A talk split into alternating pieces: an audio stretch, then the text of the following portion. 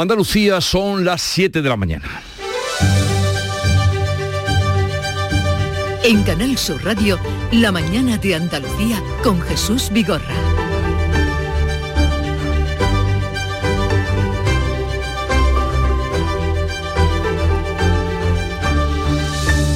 Buenos días queridos oyentes, es eh, jueves 13 de octubre y la actualidad de este jueves tiene hoy dos puntos políticos de interés, en Madrid y en Sevilla.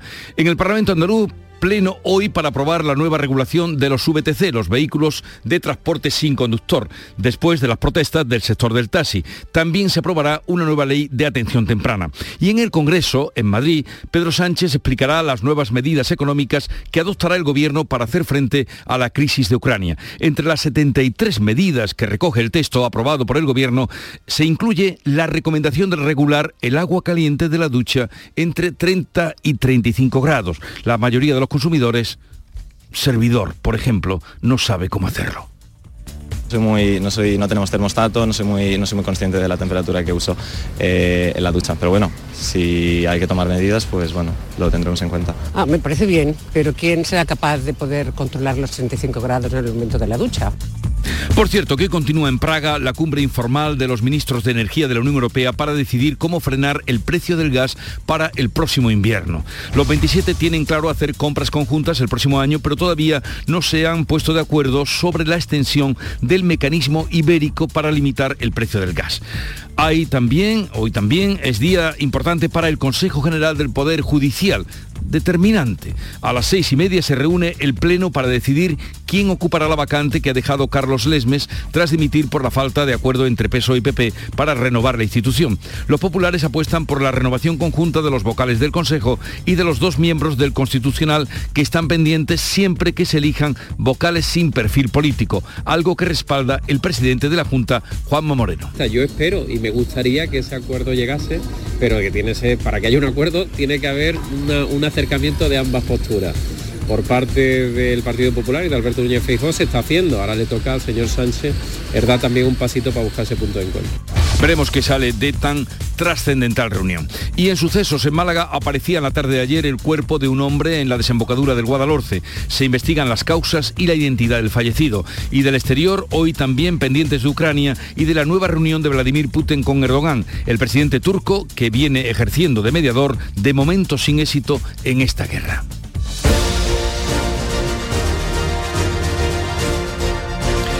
Y en cuanto al tiempo que nos depara este jueves, es de mucho sol y algunos intervalos nubosos en la vertiente mediterránea y en el estrecho. Temperaturas con ligeros cambios y vientos de levante en el litoral almeriense y en el campo de Gibraltar, variables flojos en el resto. Y vamos a conocer ahora cómo amanece en cada una de las provincias de Andalucía a través de nuestros compañeros. Cádiz, salud, votaron. Con 19 grados llegaremos a los 27 de máxima este jueves y el cielo está despejado. Campo de Gibraltar, Ana Torregrosa. A esta hora 21 grados, la máxima prevista 24, cielos con nubes y claros. Temperatura en Jerez, Pablo Cosano. Ahora mismo 18, cielo con algunas nubes y se prevé en 30, con lo que llovió ayer, un día de mucho bochorno. ¿Cómo amanece en Huelva, Sonia Vela? Con los cielos prácticamente despejados, alcanzaremos hoy los 32 grados, a esta hora 18 grados en la capital. ¿Cómo viene el día por Sevilla, Araceli Limón? Pues mira, poca novedad en lo que se refiere al tiempo. Tenemos 20 grados de temperatura a esta hora de la mañana y esperamos una máxima de 31. En Málaga, José Valero. Pues cielos poco nubosos, probable el banco de niebla en el interior, 29 de máxima vamos a tener en Vélez, ahora 19 en la capital. ¿Cómo despierta Jaén, Alfonso Miranda? Pues nada, otro día de sol y moscas nos espera en toda la provincia de Jaén, llegaremos casi a los 30. En Granada, Laura Nieto. Fresquito hasta ahora, 13 grados, máxima prevista 28. Y por Almería, ¿cómo despierta el día, María Jesús Recio? De momento con pocas nubes, se anuncian también chubascos en las sierras, tenemos 22 grados, la máxima subirá a 29.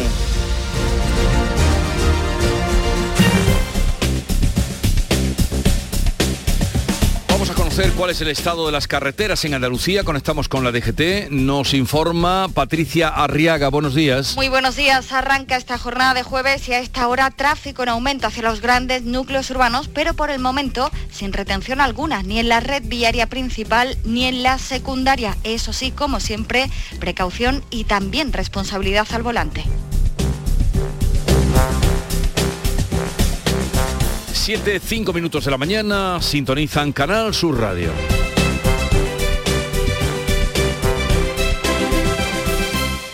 Agricultor, todo sube. Luz, gas, combustible, alimentos. En Fertinagro estamos a tu lado. Ahora te subvencionamos el abonado de fondo de tu cereal con los mejores productos de siempre, al mejor coste que nunca. Por solo 80 euros por hectárea, la mitad que te costaría un fertilizante tradicional te llevas. Rizotech, el abono microgranulado con aminoácidos de aplicación ultra localizada junto a la semilla para una mejor implantación y enraizamiento del cereal. Y nuestro germinador Azón, el bioestimulante que aumenta el porcentaje de nascencia de tus semillas y fija nitrógeno. Con más plantas nacidas y más vigorosas te aseguras el inicio de una gran cosecha. Todo al mejor coste que nunca. Con Fertinagro Biotech a miles de agricultores siempre les salen las cuentas. El campo andaluz necesitaba un paso adelante. Por ello, hemos sembrado millones de datos, regados con inteligencia artificial para hacer posible... Siembra, la nueva plataforma colectiva por inteligencia artificial de asistencia a la planificación de cultivos para su comercialización. Toda la información para acertar y cultivar la solución más rentable. Junta de Andalucía. En Canal Sur Radio, la mañana de Andalucía con Jesús Vigorra. Noticias.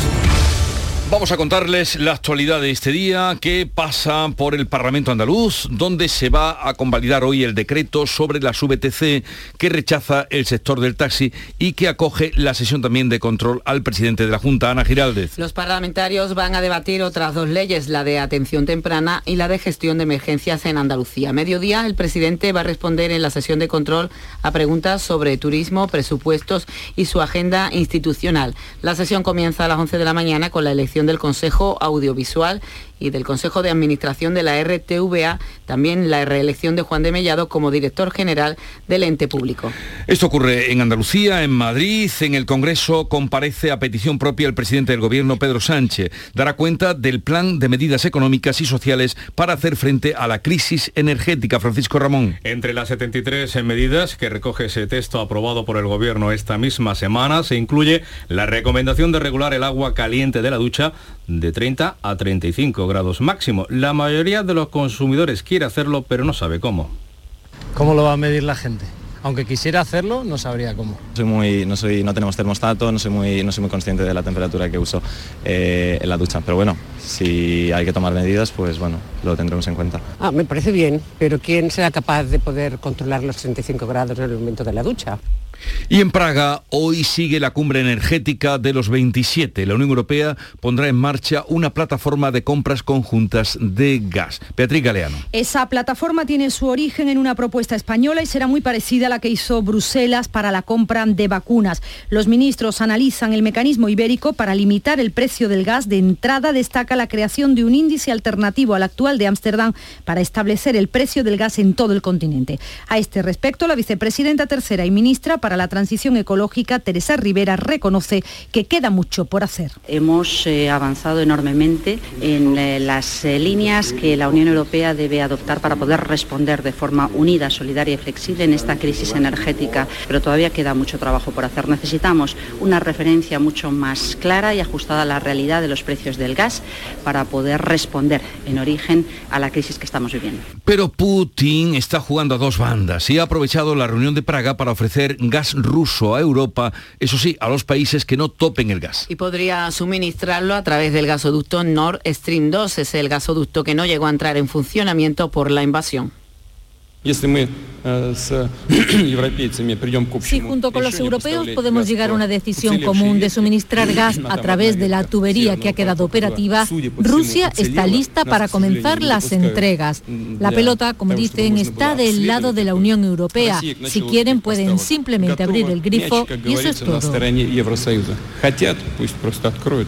Por cierto que hoy el precio medio de la luz subirá un 4,3%. El megavatio hora va a costar más de 220 euros. El más caro, la hora más cara será entre las 8 y las 9 de la noche y la más barata entre las 4 y las 5. Por cierto, si usted está buscando mejores precios como todo el mundo y se ha decidido a cambiar de compañía en el mercado libre, piénseselo una vez más y compare. Se lo dice el portavoz de Facua, Rubén Sánchez, quien ha pedido a esos usuarios que eviten y comparen las tarifas porque puede haber diferencias de más del doble a lo que habrá que sumar el tope del gas. Estamos viendo consumidores que tenían un precio del kilovatio hora, por ejemplo, de 14 céntimos, a los que de repente les anuncian que la renovación serán 32. Estamos hablando de más del doble. Por tanto, esos consumidores tienen que largarse de su compañía urgentemente porque si no se les va a inflar enormemente la factura, no solo por el tope al gas, sino por el nuevo y duplicado precio del kilovatio hora.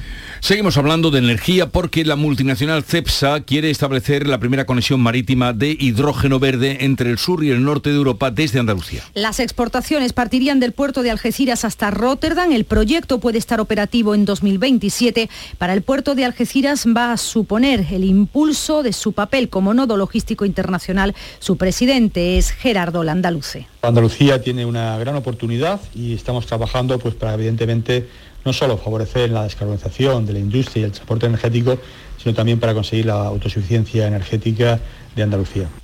Les hablamos ahora de los jueces porque abordan esta tarde la sustitución del dimitido Carlos Lesmes, mientras las expectativas de un acuerdo entre PSO e y PP para la renovación del Consejo General del Poder Judicial se alejan. La división política se refleja también en la judicatura. Así el Tribunal Supremo y el Consejo del Poder Judicial pueden entrar hoy en una situación de bicefalia con dos presidentes diferentes tras la crisis abierta por la dimisión de Carlos Lesmes.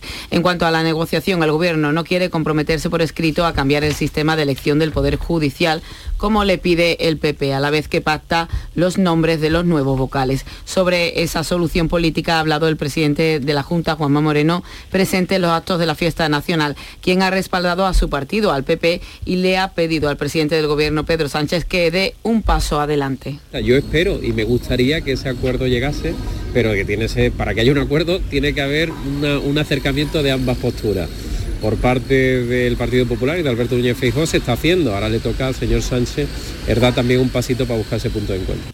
Antes de la recepción en el Palacio Real, donde se hablaba también de los jueces, se celebró el desfile militar del 12 de octubre que recuperaba el esplendor anterior a la pandemia y también los abucheos al presidente del gobierno. Pedro Sánchez llegó tarde provocando a su vez la demora de los reyes, una demora que apenas duró un minuto pero que obligó a don Felipe y a doña Leticia a permanecer dentro de su vehículo esperando al presidente del Ejecutivo. Hay quien ve en ese retraso de Sánchez una maniobra para evitar esto.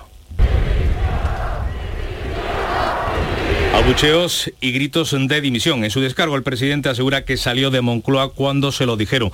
Por lo demás, el desfile de las Fuerzas Armadas recuperaba la normalidad con más de 4.000 militares, 150 vehículos y 84 aeronaves. Fiesta nacional también, curiosamente, en Cataluña. Una manifestación convocada por las entidades que forman parte de la plataforma Cataluña Suma por España se ha desarrollado sin incidentes por Barcelona. En la marcha participaron unas 60.000 personas, dicen los organizadores, 2.200 según la Guardia Urbana. Acudieron partidos como el Partido Popular, Ciudadanos o Vox. Muchos echaron en falta al PSC, al Partido Socialista de Cataluña. Es lo que decía el diputado de Ciudadanos en el Parlamento, Carlos Carrizosa.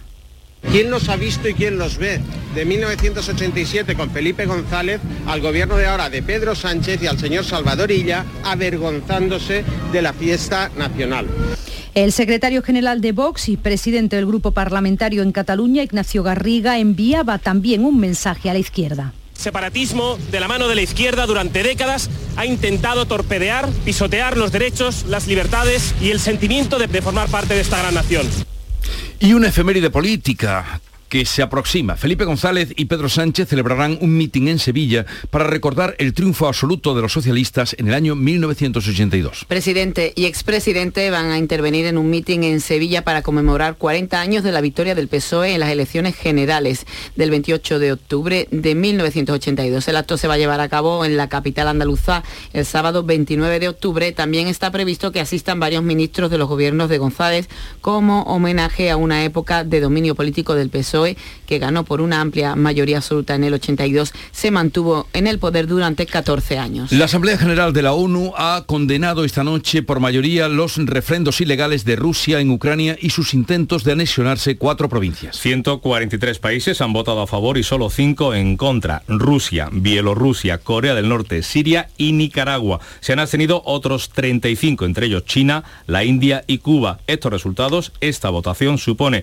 un claro triunfo para la diplomacia ucraniana y sus aliados. El Ecuador rechaza los referendos realizados en Chile reitera su compromiso con la soberanía. España quiere reiterar su condena contra los simulacros de consulta. No podemos dejar Mientras la OTAN quiere dotar a Ucrania de sistemas antiaéreos de corto y largo alcance. Es la petición que ha hecho a los países miembros el secretario general de la Alianza Atlántica, Jens Stoltenberg, durante la primera jornada de la cumbre que se celebra en Bruselas. También les pide que aumenten sus arsenales. Los aliados le han dado apoyo a Ucrania reduciendo su propio arsenal, que es lo correcto. Pero ahora tenemos que reemplazar este material. Por otra parte, el alto representante de la Unión Europea para Asuntos Exteriores y Política de Seguridad, Josep Borrell, ha criticado la dependencia de Europa de Rusia y Estados Unidos. Borrell ha pedido una defensa europea con estas palabras. Que no podemos ser un herbívoro en un mundo de carnívoros, que no basta con la relación comercial y con la prédica de los derechos humanos y con la prédica del orden basado en reglas, que por supuesto no hay que abandonar simplemente tomar conciencia de que no es suficiente. Francia ha respondido ya a la petición de la OTAN, ha dicho Macron que va a enviar más armas. También Reino Unido ha hecho público que enviará misiles antiaéreos y municiones, mientras tanto Ucrania aguanta con, mientras tanto Ucrania aguanta con el 30% de las infraestructuras eléctricas dañadas.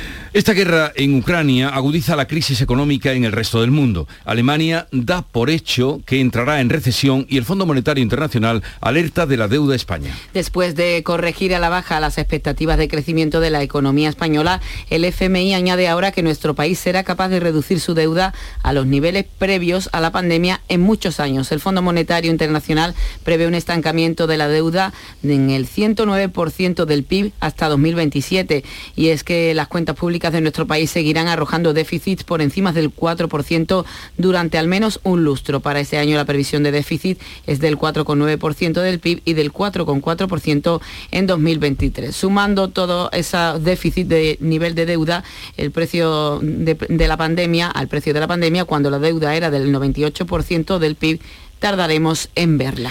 Y eso que la economía española se mantiene en la senda del crecimiento. En el lado opuesto se encuentra Alemania. El gobierno alemán da por hecho que entrará en recesión el año que viene.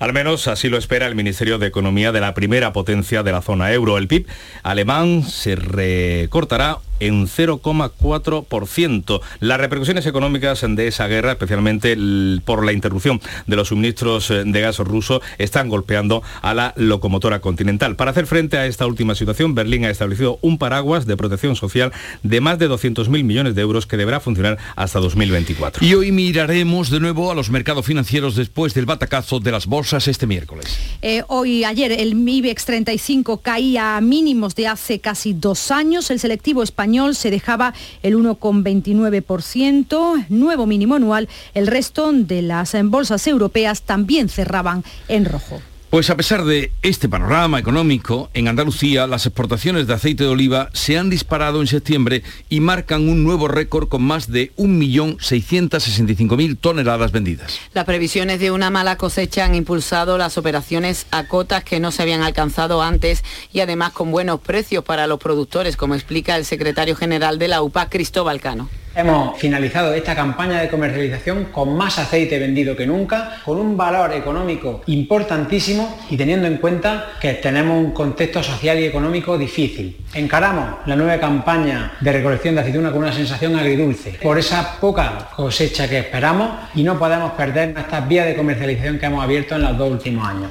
Para evitar distorsiones en el mercado, el sector confía en las 450.000 toneladas que tiene almacenadas. En cuanto al precio, el lampante sobrepasa ampliamente los 4 euros, mientras que el virgen se queda en los 4,22 y el extra supera los 430 céntimos por kilo. El otoño ha entrado con buen tiempo, casi veraniego, y paso firme en el sector turístico. Por ejemplo, Granada y Sevilla con llenos cada fin de semana. La ocupación hotelera alcanza el 90% con datos también muy positivos esta, esta semana. En tres semanas, mejor dicho, la capital granadina ha recuperado el pulso turístico, como reconoce el presidente de los hoteleros, Gregorio García. Bueno, los fines de semana tenemos una buena ocupación. Durante la semana parece que ha vuelto un poco el turismo extranjero y, funcionamos.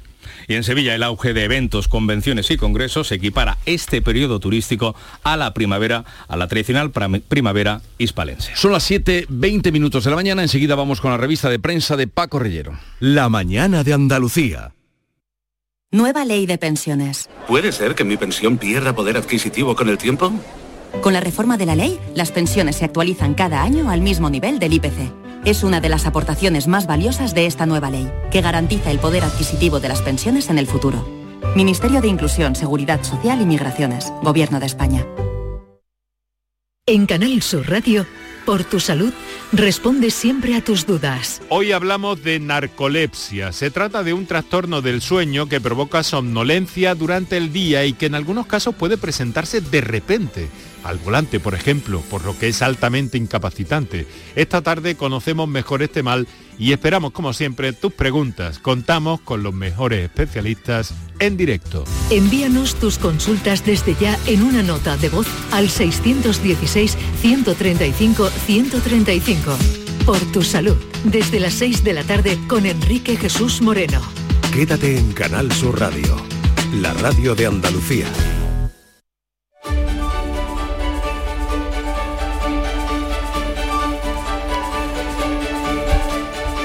Prensa digital, prensa convencional, contenidos nacionales internacionales, en fin, todo lo que en el kiosco de Paco Reyero. Buenos días. ¿Qué tal Jesús? Muy buenos días. Visiones sobre el desfile. Vas a ver que es eh, muy distinta la interpretación que hace una y otra prensa, una y otra cabecera.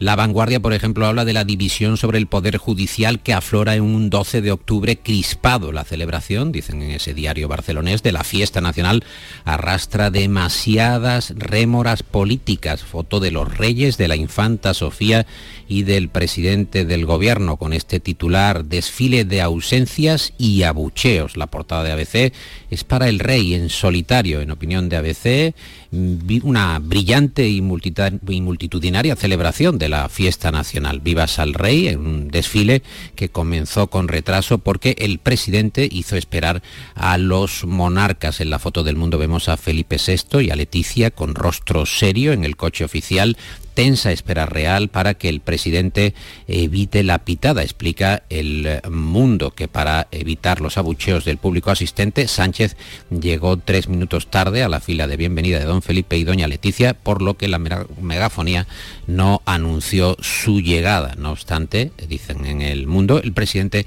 únicamente logró minimizar la pitada. Y claro, con respecto a la crisis judicial, pues hay también abundante información. El país lleva a su primera página que Feijó exige ahora vocales sin perfil político para el Poder Judicial. Ahora, ahora es la expresión, ahora nos cuenta el país, ahora el gobierno y el PP creen que el acuerdo puede llegar en días y Sánchez replica que la idoneidad no ha sido un problema. Es la interpretación del país porque según ABC, Sánchez y Feijóo se enzarzan por el cambio en la elección de los jueces. El PP ve irrenunciable para renovar el Consejo General del Poder Judicial que el PSOE se comprometa por escrito a modificar el modelo. Moncloa rechaza las exigencias de los pero ambas partes confían en un acuerdo antes de eh, final de este año, de 2022. El mundo relaciona la crisis judicial con el desfile y titula que el presidente Sánchez presiona a Feijo con un desaire en pleno 12 de octubre. Vuelve el tono duro contra el líder del PP, informa El Mundo. El presidente compara a Feijo con Casado y le reta advirtiéndole que el modelo no va a cambiar. En ABC leemos que la COE planta escriba en la reforma de las pensiones tras la ofensiva fiscal. La patronal que se siente engañada por el ministro tras esa subida sorpresa de las bases de cotización en un 8,6%. En el diario.es leemos en su apertura, en estos momentos en línea, el gobierno que reactiva el proyecto de unir España con Marruecos mediante un túnel a través del estrecho. Asegura que quiere dar el paso definitivo para iniciar las obras de un proyecto de túnel ferroviario submarino que en 2021, ya antes del giro español sobre el Sáhara, vivió un lanzamiento con fondos europeos del plan de recuperación. Es la información, decimos, de El Diario en Voz Populi.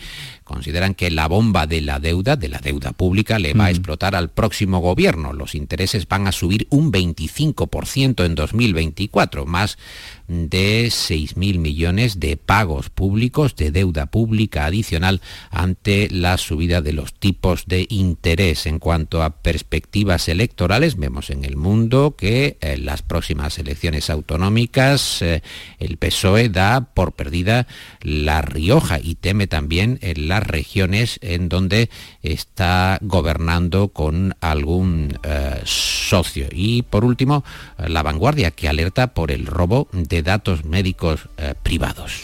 Y con respecto a las últimas novedades de la invasión Rusia de Ucrania, ¿qué tenemos? La prensa internacional, que anota que la pericia ofensiva del ejército ucranio cambia el curso de la guerra. No obstante, ABC informa de que Kiev se prepara para un invierno de apagones tras los ataques rusos a centrales energéticas. Zelensky, que pide a sus aliados más antiaéreos para evitar carnicerías, según informa Alberto Rojas desde Kiev para el mundo. Y en el ámbito internacional también encontramos en la vanguardia, por ejemplo, que el gobierno alemán admite que la economía va a entrar, su economía va a entrar en recesión. El equipo del canciller Scholz, que prevé una caída del 0,4% del PIB para el próximo ejercicio, editorial del país, que se titula El Frente de Guerra de la OPEP, la Organización de Países Exportadores de Petróleo, que va a reducir su oferta para incrementar el precio y el país critica que el cártel petrolero se alía con Rusia e ignora las peticiones para abaratar los costes eh, de la energía mundial. Te cuento algo más. Eh, Guaidó, al que encontramos en EPE, en el periódico de España,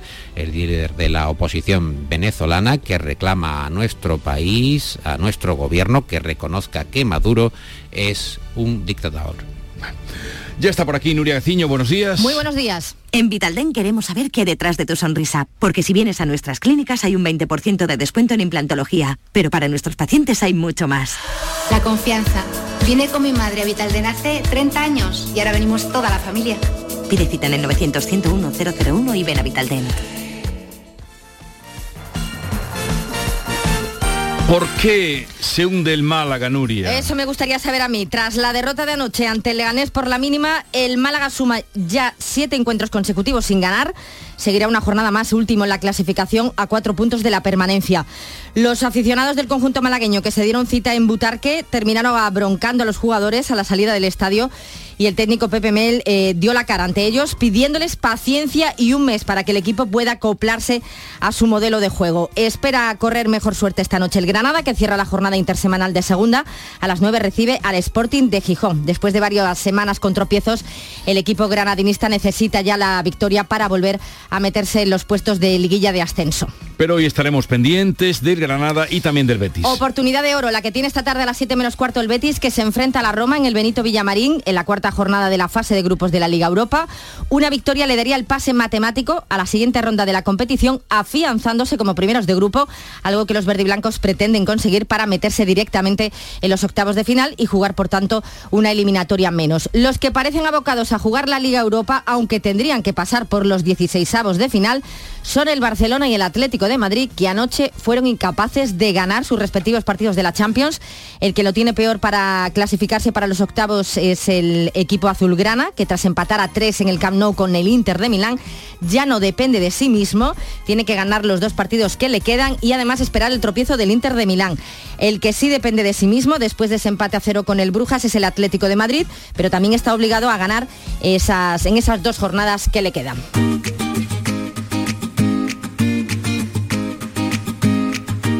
Vitaldent les ofrece este programa. Momento para concluir la lectura de la prensa de hoy. ¿Dónde has encontrado el cierre, Paco? Pues en la viñeta de Ricardo eh, se ha mezclado, como hemos visto, se está mezclando uh, de manera obvia el 12 de octubre con la crisis judicial y vemos en esa viñeta al rey de pie viendo el desfile mientras la megafonía Jesús Nuria va anunciando batallón mixto del Cuerpo Nacional de Jueces Conservadores. Y ahí vemos desfilando a los jueces conservadores con sus togas, después escuadrón de infantería del ejército de jueces progresistas. Y así, así es la, viñeta porque claro, hay una eh, visión de lo que pasa, que uno está en el desfile, como en tantas fiestas o en tantos eventos, pero está pensando en lo que está pasando por detrás. Y efectivamente, lo que está pensando por detrás es qué hay de lo mío y en este caso, qué hay de la judicatura, Jesús. Oye, ¿ya no eres taurino? Eh, bueno, a mí me gusta, eh, tú sabes que soy especialmente literario. Sí, pero es que no has dicho nada de el pequeño becerrista Marco Pérez que ayer cortó... La lió, ¿no? La lió, pero gorda, ¿eh? Pero bueno, sí fue una... ya hablaremos ahora, ahora, ahora. Un arranque de... adiós, adiós. ahora, o sea, te pones la muleta, te pones la muleta. Luego hablaremos de ese joven. 7.30 minutos acaban de dar las señales horarias que marcan esa hora y vamos con Ana Giraldez a recorrer los titulares más destacados que resumen las noticias del día. El Pleno del Parlamento de Andalucía debate hoy el decreto sobre las VTC, los vehículos de alquiler con conductor, que han generado las protestas del sector del taxi. Se debaten otras dos leyes, la de atención temprana y la de gestión de emergencias en Andalucía. A mediodía el presidente va a responder en la sesión de control a preguntas de la oposición y antes reelige como director general de la RTVA a Juan de Mellado. El presidente del Gobierno, Pedro Sánchez, informará hoy en el Congreso sobre las medidas del Gobierno para afrontar la crisis derivada de la guerra de Ucrania. Una de las medidas es la recomendación de regular el agua caliente de la ducha entre 30 y 35 grados. Entre otros asuntos tratará sobre la reforma fiscal anunciada, las ayudas sociales, el plan de ahorro energético y las líneas generales de los presupuestos. El Consejo General del Poder Judicial debate hoy quién sucederá a Carlos Lesmes. Los vocales progresistas quieren al miembro más antiguo, a Rafael Mozo, y los conservadores al actual vicepresidente del Supremo, a Francisco Marín Castán. Posiblemente se resuelva con una bicefalia interina eh, Mozo en el Consejo, Marín en el Supremo, hasta que el Gobierno y el PP desbloqueen la renovación. Naciones Unidas vota en contra de los refrendos y las anexiones ilegales de rusas en Ucrania. El mundo está hoy más unido frente a Rusia. En la Asamblea de la ONU, 143 países han votado a favor, solo 5 en contra. Han sido Rusia, Bielorrusia, Corea del Norte, Siria y Nicaragua. Las exportaciones de aceite de oliva se disparan en septiembre y marcan un nuevo récord esta campaña con más de 1.665.000 toneladas vendidas. Y eso ante una previsión de una mala cosecha que se espera la mitad, la de este año, y tras el respaldo de Estados Unidos al aceite de oliva como alimento saludable. De hecho, la Administración norteamericana ha señalado que el consumo del aceite de oliva está respaldado por la ciencia. ¿Y el pronóstico del tiempo para hoy? Cielos con intervalos nubosos en la vertiente mediterránea y el estrecho, pocos nubosos en el resto.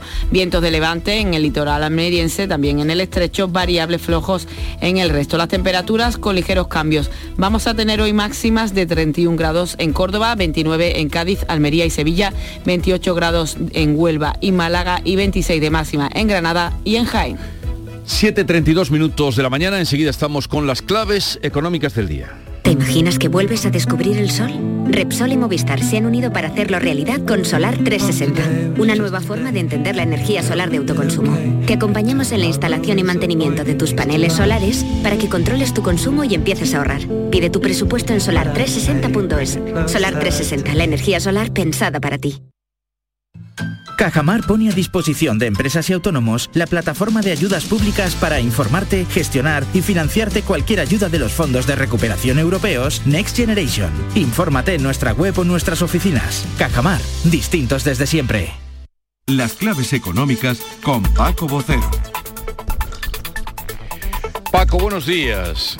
Buenos días Jesús, ¿qué tal? Bien, bien. Tras el festivo trabajado de ayer, aquí estamos. ¿Y qué claves tenemos para hoy?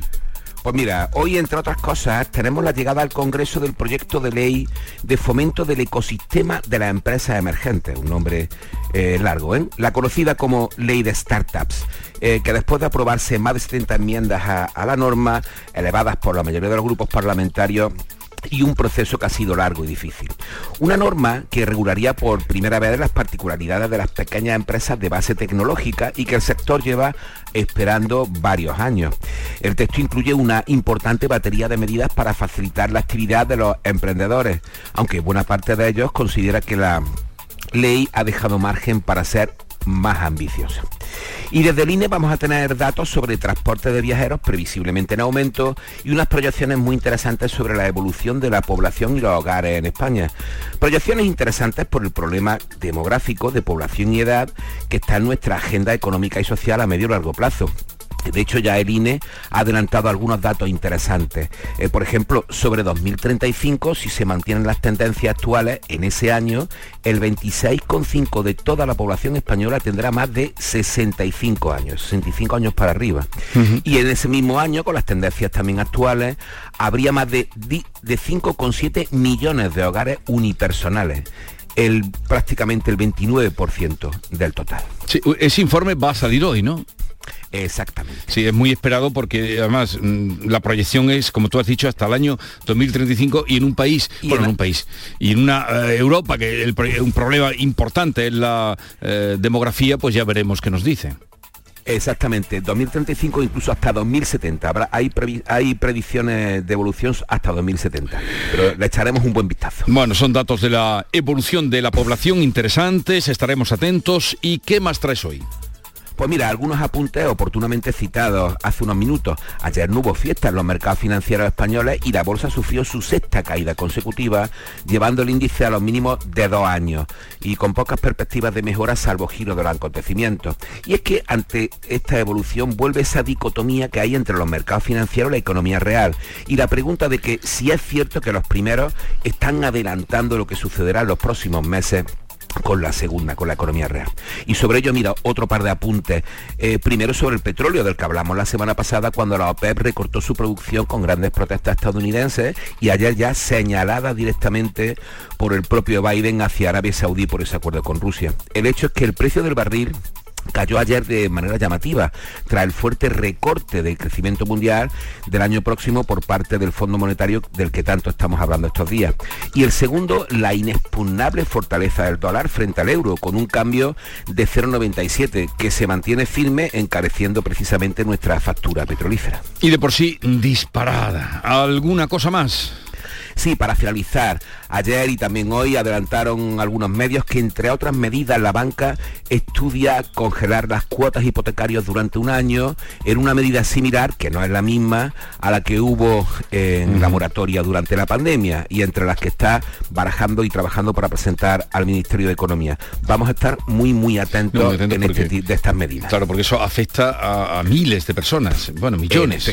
a muchísima gente. personas y hogares, eh, ese asunto de la congelación de las cotizaciones. Bueno, de la subida, ¿no? De, las cuotas. De las cuotas. De las cuotas. Exactamente. Bueno, pues eh, querido Paco, que tengas un buen día y mañana no nos vemos, ¿no? Mañana no nos vemos, no nos escuchamos, pero seguramente que estaremos haciendo cosas muy interesantes. Espero que sí. Espero que así sea. Muy bien. Adiós, Paco. adiós. adiós. Pipas Reyes son las pipas de siempre. Ahora encontrarás tus pipas Reyes más grandes, con más aroma, con más sabor y más duraderas. Tradición e innovación para traerte tus mejores pipas Reyes. Las del paquete rojo, tus pipas de siempre. La tarde de Canal Sur Radio con Mariló Maldonado tiene las mejores historias y las más emocionantes. Un programa para disfrutar de la tarde, cercano, pendiente de la actualidad con un café con humor, te escucho en tu radio. La tarde de Canal Sur Radio con Mariló Maldonado. De lunes a viernes a las 3 de la tarde. Más Andalucía, más Canal Sur Radio.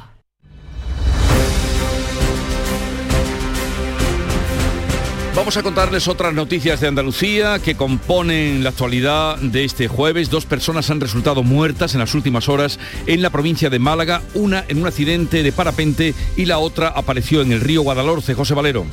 Pues el cuerpo sin vida del hallado en el Guadalhorce ha tenido que ser rescatado por los bomberos porque se encontraba en una zona de difícil acceso, enganchado en las zarzas, en las proximidades de una pasarela de madera. El fallecido vestía un traje de neopreno y el parapentista ha fallecido al sufrir un accidente en la localidad malagueña de Cañete la Real, según informa Emergencias 112 Andalucía. El accidente se produjo ayer tarde sobre las 7 y media cuando un testigo alertó de la caída de un parapentista en el cementerio de Cañete la Real en la calle Cerro Bajo. Los sanitarios no pudieron más que certificar la muerte de un hombre de 50 años. La audiencia de Jaén ha condenado a seis años de cárcel a un individuo que violó a una mujer con la que había quedado a través de una red social. Cuéntanos, Alfonso Miranda. La sentencia de la sección segunda considera aprobado que ambos quedaron en casa de la víctima después de contactar por internet, que mantuvieron relaciones sexuales consentidas, pero después de consumar una primera vez el sujeto la empezó a golpear, darle bofetadas, tirones de pelos para hacerlo una segunda vez. Ella se negó y pidió auxilio por la ventana, pero lo acusado la arrastró hasta la habitación para violarla. La sentencia le pone una pena de seis años de prisión, indemnización y orden de alejamiento durante cinco años por los delitos de agresión sexual y lesiones. Un hombre va a ser procesado el próximo 19 de octubre en la Audiencia Provincial de Córdoba como presunto autor de un delito de abusos sexuales contra una amiga que se encontraba en grave estado de embriaguez. Mar Vallecillo. Pues la Fiscalía pide una pena de 10 años de cárcel, orden de alejamiento durante 11 años y libertad vigilada durante 6, que se cumpliría tras su salida de prisión. Los hechos se produjeron tras una cena de empresa y posterior celebración en la que la chica bebió demasiado hasta el punto de perder el conocimiento y desmayarse. El procesado fue el el amigo que se ofreció a llevarla a casa. La presunta agresión sexual se habría cometido cuando la dejó en su dormitorio, aún inconsciente por intoxicación etílica. Fue al día siguiente cuando la mujer, tras despertar, fue consciente de lo que había pasado y puso la pertinente denuncia en comisaría. La actriz sevillana María León, que el pasado día 1 fue detenida por la, en la ciudad hispalense por agredir presuntamente a un agente de la policía local, fue denunciada por otro policía por una falta de respeto el año pasado. La actriz mantiene a su vez una denuncia por detención ilegal y lesiones contra los agentes que la denunciaron hace unos días, Araceli Limón. Todo muy complicado. El incidente del año pasado ocurrió el Día de Reyes, cuando María León tuvo un altercado con un taxista y al negarse a pagar la carrera intervino la policía local. La actriz fue denunciada entonces por falta de respeto a un miembro de las fuerzas de seguridad del Estado. Mientras tanto, ahora sigue adelante el caso por la detención del pasado día 1 de este mes. Dos de los agentes de la policía local presentaron una denuncia en el juzgado contra ella, mientras que la actriz ha presentado a su vez otra denuncia por detención ilegal y lesiones. El alcalde de Granada no está de acuerdo con el trazado previsto para el metro a su paso por el centro histórico. Discurrirá en superficie y no soterrado según el estudio informativo que acaba de publicar el Boja, Laura Nieto. El estudio informativo precisa el trazado de la nueva línea de tres kilómetros y medio de longitud con siete paradas por el centro. Esta propuesta echa por tierra el planteamiento del alcalde de Granada, Francisco Cuenca, de darle prioridad al metro hacia los barrios. Los granadinos no vamos a permitir que alguien desde Sevilla venga a decir cómo tiene que pasar el metro por Granada o cómo tiene que ampliarse el metro. Nosotros tenemos una propuesta, nosotros tenemos un modelo, tenemos un planteamiento y queremos sentarnos a hablarlo con la Junta de Andalucía y hablaremos estos días de nuestro planteamiento y el modelo que creemos que es el mejor para Granada. Pero insisto, no voy a permitir que alguien desde Sevilla venga a dictar cómo tiene que pasar el metro por aquí, por nuestra ciudad. La ampliación norte hacia Alboloto y Atarce también irá en superficie en 5 kilómetros, igual que desde Armilla hasta Churriana y Las Gavias. La Audiencia Provincial de Madrid ha condenado a Endesa al pago de una indemnización de 25.000 euros a la familia de una mujer que falleció en la localidad de Aroche en 2014 tras sufrir una caída en su domicilio durante un corte de luz. Sonia Vela. La sentencia considera aprobado que el 15 de enero del año 2014 la víctima estaba con su marido y con su hijo en el domicilio familiar cuando se produjo un corte de luz que duró unos segundos. La mujer decidió ir a buscar una linterna cuando se producía otro apagón en el momento en el que ella bajaba las escaleras. Entonces se cayó y se golpeó la cabeza. De inmediato la llevaron al centro hospitalario más cercano, pero allí falleció. La familia ganó el juicio que presentó en primera instancia contra Endesa, que recurrió y ahora esta nueva sentencia ratifica la condena a la eléctrica al considerar el juez que sí existe una relación de causa-efecto entre el corte de luz y la caída que le costó la vida a esta vecina de Aroche.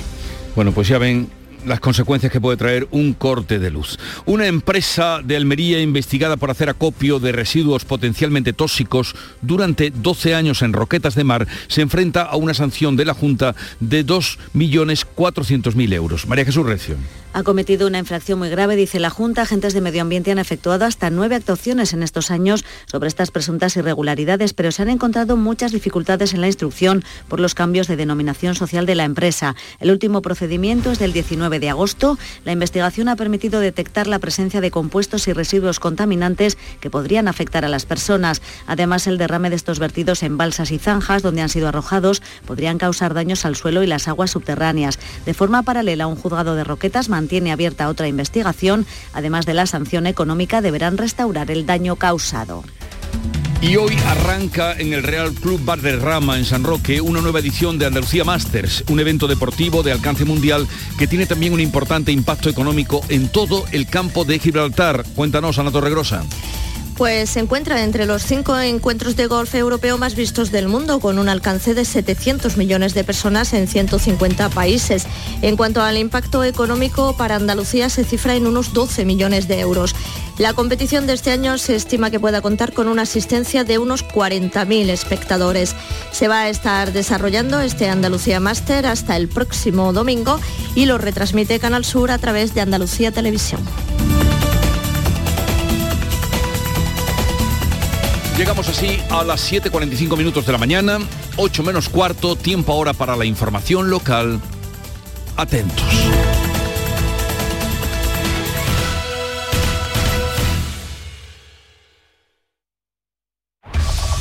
En la mañana de Andalucía de Canal Sur Radio, las noticias de Sevilla, con Araceli Limón.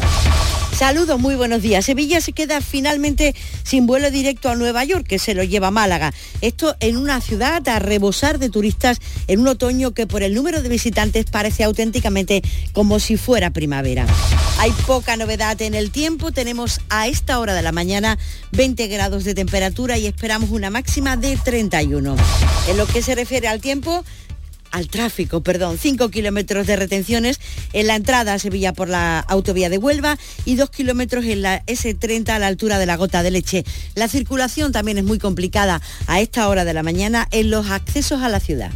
¿Planeando salir de escapada o de fin de semana? Recuerda, hay otra Sevilla. Asómate a la provincia y disfruta de un turismo seguro en cada uno de sus espacios naturales, pueblos monumentales y alojamientos. Cambia de vistas. ProDetour Turismo de la Provincia, Diputación de Sevilla.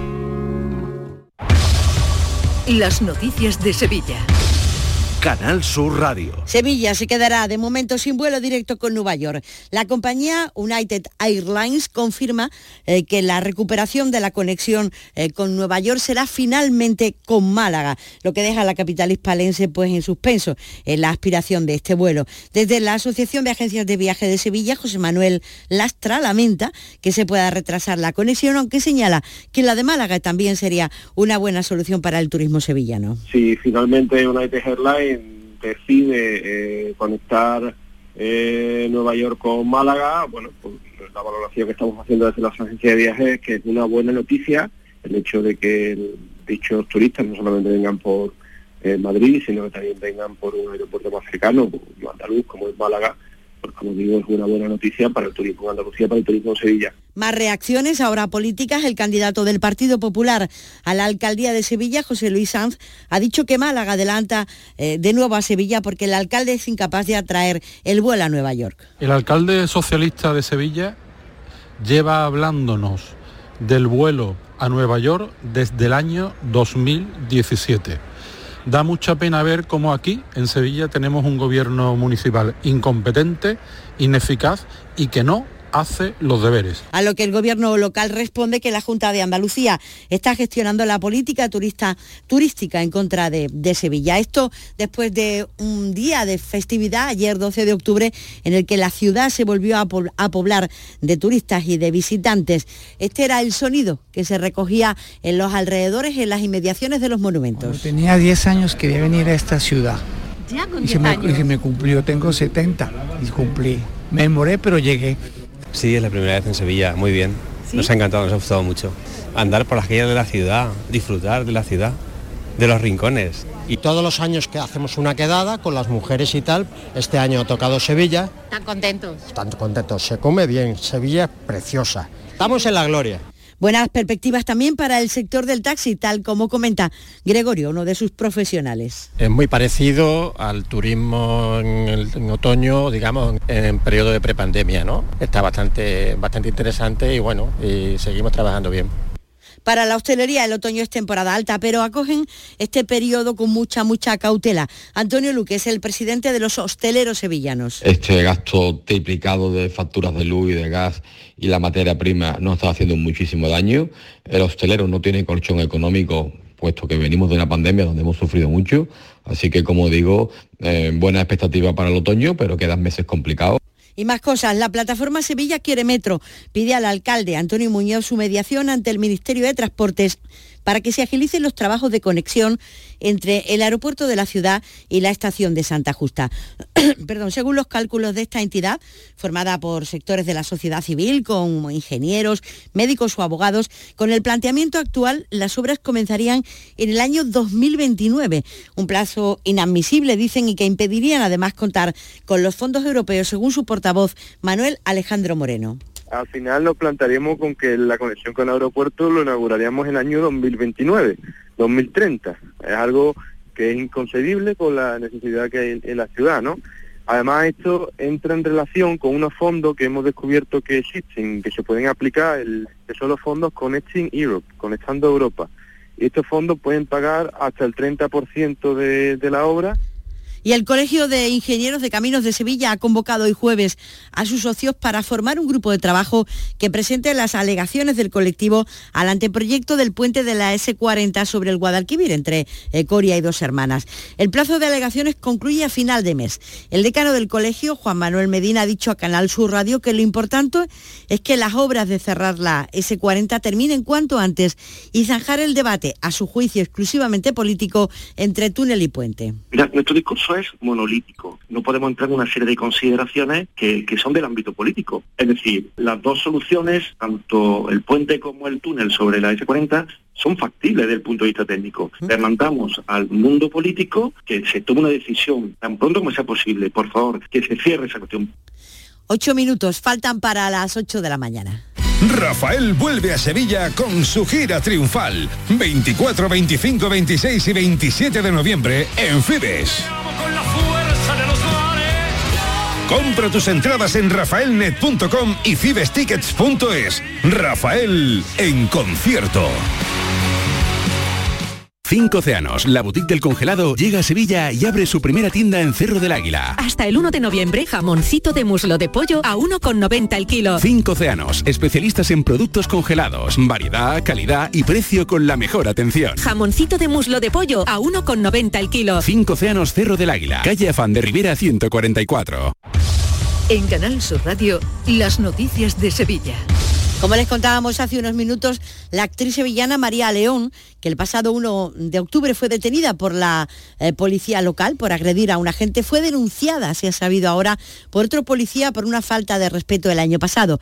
La actriz mantiene a su vez una denuncia por detención ilegal y lesiones contra los agentes que la denunciaron a principio de mes. Y hoy jueves comienzan los cribados gratis para detectar problemas de visión entre la población sevillana. La campaña arranca en el casco antiguo, en la Plaza de la Encarnación, y hasta marzo recorrerá todos los distritos de la ciudad.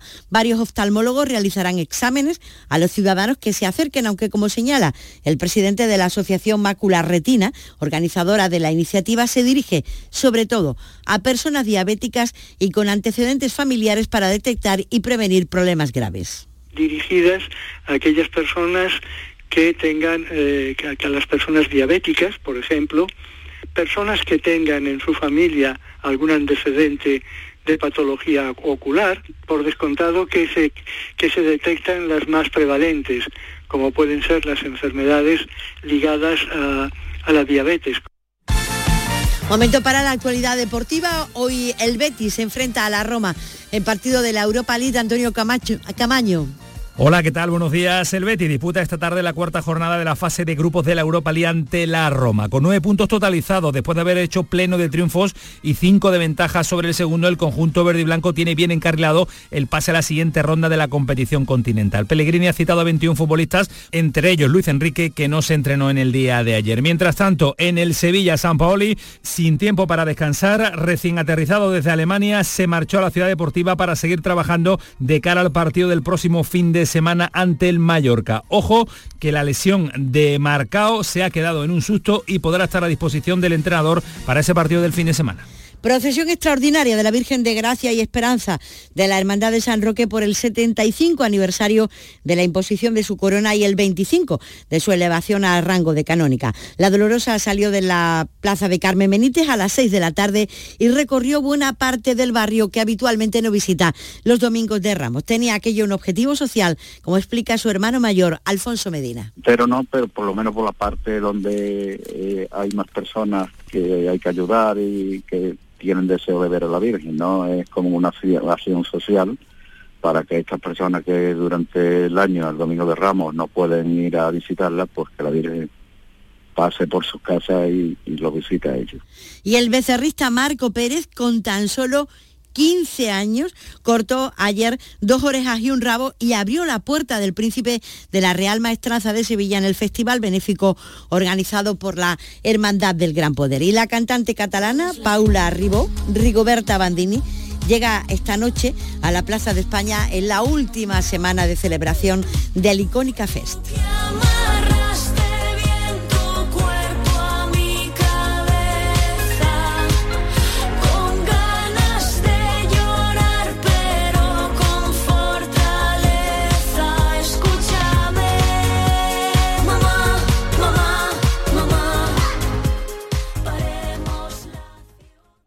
Escuchas La mañana de Andalucía con Jesús Vigorra, Canal Sur Radio.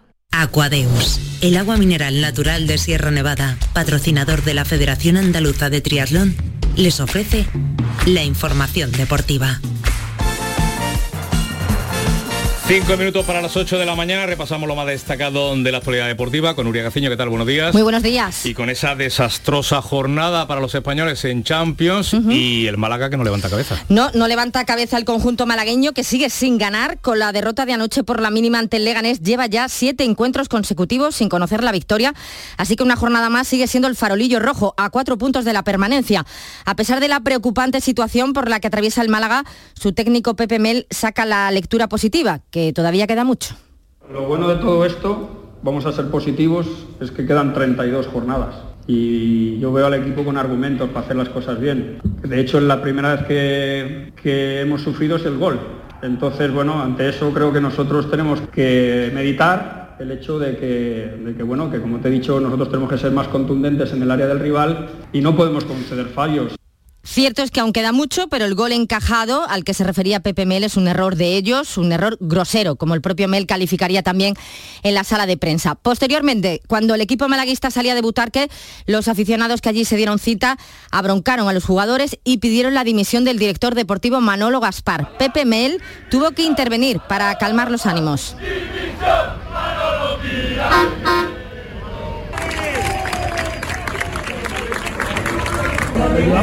Pepe, llevamos cinco años en segunda, Pepe. Ese era el momento en que varios aficionados le contaban a Pepe Mel su descontento por la situación del equipo. Mel, por su parte, les ha pedido paciencia. Paciencia está viendo de momento en el Granada con el técnico Caranca, al que no le preocupa la falta de gol. Preocupar eh, me preocuparía si no, si no tuviese la calidad que tiene la plantilla. Entonces eh, sí que me preocuparía en el sentido de decir, bueno, pues eh, no estamos metiendo goles, estamos generando ocasiones, pero no hay calidad suficiente en la plantilla como para, para meter goles. ¿no? Cierto es que la plantilla granadinista tiene calidad, pero los goles tienen que llegar si quieren seguir aspirando al ascenso. Hoy a las 9 de la noche llega a Los Cármenes el Sporting de Gijón en jornada intersemanal en segunda. Y a las 7 menos cuarto de la tarde llega el Benito Villamarín la Roma de Mourinho en la cuarta jornada de la fase de grupos de la Liga Europa. Una victoria le daría al conjunto verde y blanco el pase matemático a la siguiente ronda de la competición y además continuaría liderando el grupo, algo que Pellegrini a buen seguro que va a aplaudir con ganas, ya que de este modo el Betis se metería directamente en los octavos de final y jugaría, por tanto, una eliminatoria menos. Bueno, yo lo dije antes de comenzar en la Europa League, lo importante es clasificar. Primero, segundo no tiene mayor eh, diferencia. El año pasado clasificamos segundo, eliminamos al Zenit y después seguimos en la, en la Europa League. Pero sí, este año es distinto, hay muchísimos miércoles durante, después del Mundial, de enero a, a junio, así que eh, ahorrarse dos partidos sería, sería no fundamental, pero sí sería importante y es lo que tenemos que intentar eh, asegurar mañana aquí en casa. Está claro que todos tienen el Mundial ya en mente, de hecho falta un pues poco más de un mes para que comience, así que el que más y el que menos ya suspira por estar en la lista definitiva. El que no va a fallar a la cita será el mexicano del Betis, Andrés Guardado. El de Qatar será su quinto Mundial. Hay gente que a lo mejor le entra un pensamiento, no sé, de, estar solo pensando en el Mundial y llegar bien ahí. Ah, hay otros que el tener el Mundial ahí, en mi caso ser el, quinto Mundial, es una cosa que me tiene motivadísimo y, que, como dije hace un momento, para mí sé que necesito minutos, que necesito jugar bien, que necesito estar a un alto nivel para, jugar bien ese Mundial. Cuando comience el Mundial, tanto el Barça como el Atlético de Madrid sabrán si siguen vivos o no en la Champions, algo que a día de hoy lo tienen muy difícil. El que lo tiene peor es el conjunto azulgrana que tras empatar a tres en el Camp Nou anoche con el Inter de Milán ya no depende de sí mismo. Tiene que ganar los dos partidos que le quedan ante el Bayern de Múnich en Barcelona y el Victoria Plisen en tierras checas, pero tiene que esperar a que el Inter pierda uno de los dos encuentros que también tiene que disputar. Y el que sí depende de sí mismo es el Atlético de Madrid, que anoche empató a cero con el Brujas, que ya está clasificado para los octavos. Depende de sí mismo, pero también está obligado a ganar los dos partidos que quedan con el Bayer Leverkusen en el Metropolitano y ante el Oporto en Portugal.